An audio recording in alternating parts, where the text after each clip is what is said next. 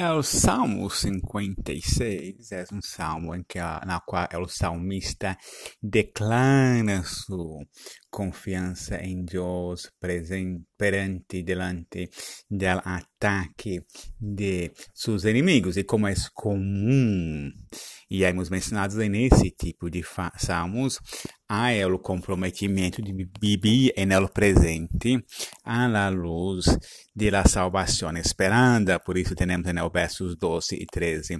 Deus meu, eu tenho presentes meus votos e arei de tributos tributati alabanças, porque me libraste de la e evitaste que meus pés tropeçaram para que antes de ti camine la luz de la vida. Hemos visto isso como em muitos salmos.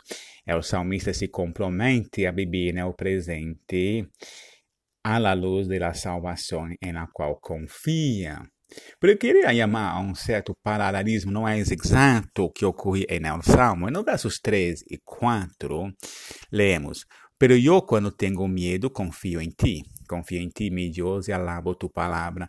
Confio em ti, mi Deus, e não tenho medo, que pode ser-me um simples mortal.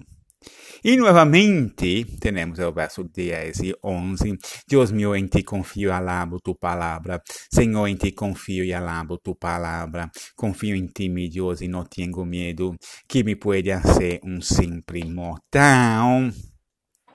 Em na realidade, no hebreu, a pergunta não é exatamente a mesma. No verso 4, seria melhor traduzido como que pode am, am, am,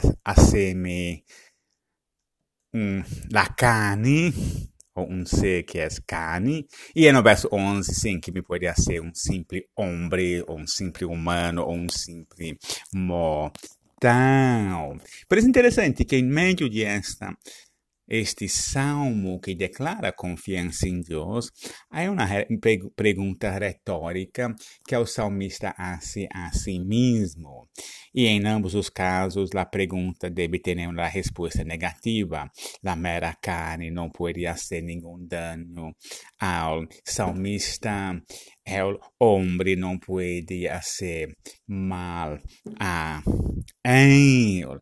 E é interessante essa dinâmica que é um salmo que declara sua confiança. E no meio disso, dessas declarações de confiança e palavras direcionadas a Deus, há essas perguntas direcionadas a si mesmo. E a ideia cá é que lá é o próprio salmo que declara a confiança em Deus és una, um médio, és uma ferramenta para criar ou aumentar o salmo, a confiança em Deus.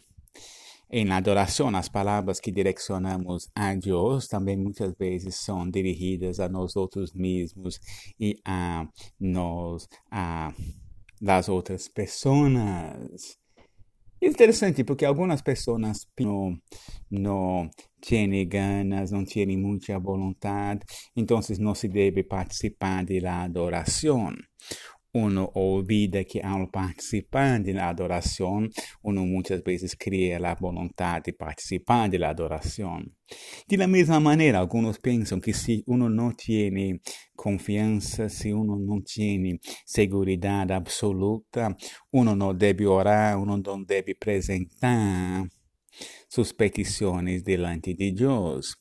Pero também há esse paralelo. Muitas vezes, quando oramos, quando colocamos nossas petições delante de Deus, é que criamos ou aumentamos, ou melhor dizendo, o Espírito Santo aumenta e fortalece nossa fé, nossa confiança em Deus. Então, eu chamaria atenção nesse salmo a esse mecanismo poético, em ao meio de um palavras dirigidas a Deus, perguntas retóricas hechas ao próprio salmista para que a confiança que ela expressa no salmo se torne realidade em sua vida.